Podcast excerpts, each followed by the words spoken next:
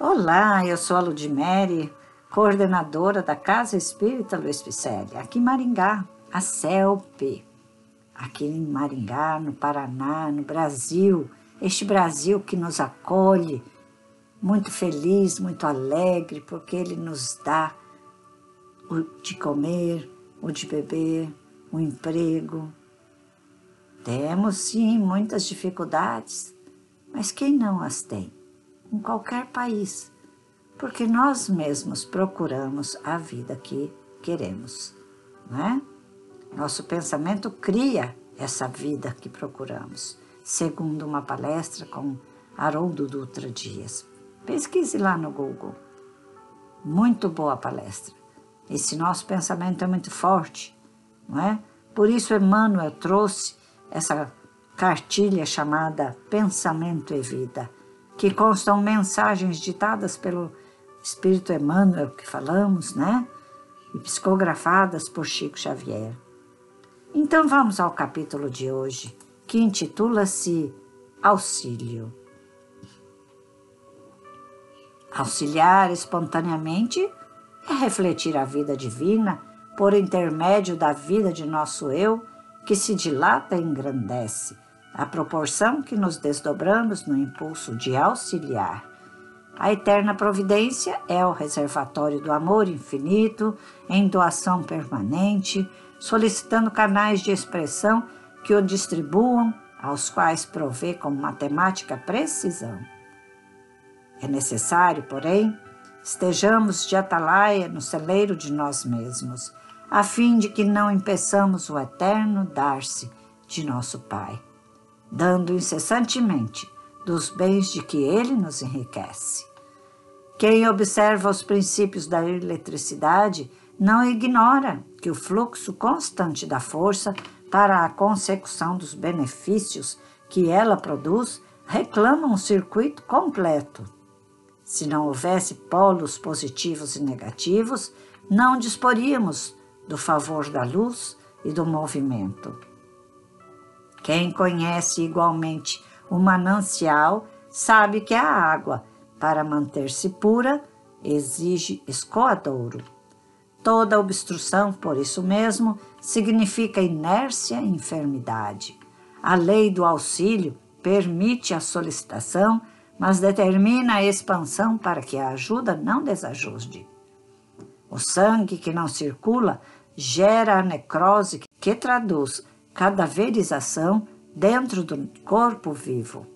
O homem que saiba governar muitos bens reunidos, construindo com eles a base do trabalho e da educação de muitos, é qual represa em lide no campo social, missionário do progresso, que as leis da vida nutrem de esperança e saúde, segurança e alegria. Ao passo que o detentor de numerosos bens sem qualquer serventia para a comunidade, é um sorvedouro em sombra à margem do caminho, usurário, infeliz, que as mesmas leis da vida cercam de angústia e medo, solidão e secura. O amparo que recolhemos corresponde ao amparo que dispensamos. E o amparo que dispensamos está invariavelmente seguido de vastos acréscimos potenciais para a hipótese de nos fazermos mais úteis. Lembremos-nos de que refletir as bênçãos de Deus no socorro espontâneo ao próximo, sem o tambor da vaidade a estimular no exclusivismo, é atrair os reflexos de Deus para aqueles que nos cercam e que, igualmente em silêncio, se deslocam ao nosso encontro, prestando-nos assistência efetiva. Ajudar com o sentimento, com a ideia, com a palavra e com a ação, ajudar a todos e melhorar sempre, é invocar em nosso favor o apoio integral da vida. Não nos esqueçamos, pois, de que o auxílio que prestamos às criaturas, sem exigência e sem paga, é a nossa rogativa silenciosa ao socorro divino, que nos responde invariável com a luz da cooperação e do suprimento. Que bênção! Auxílio. Estamos sempre recebendo auxílio da espiritualidade. Quanto menos esperamos, a espiritualidade está ali, nos passando as ideias, surgindo soluções para os nossos problemas. Estão sempre nos auxiliando.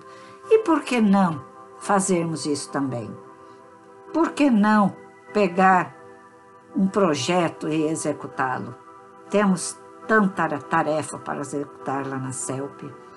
E nós nascemos com uma proposta de reencarnação para executarmos as nossas tarefas também, para sermos humildes em aceitá-las e colocar em prática, auxiliando aqui, auxiliando ali.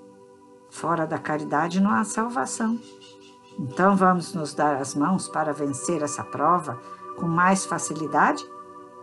Você vai nos encontrar no site www.celpifempicele.com.br e vamos somar forças para juntos atravessarmos este mar de dificuldades em que nos encontramos, que depois, se dermos as mãos, esse mar vai se tornar um riacho pequeno, porque cada um, dando a mão a outro, a outro e a outro, a nossa força fica maior.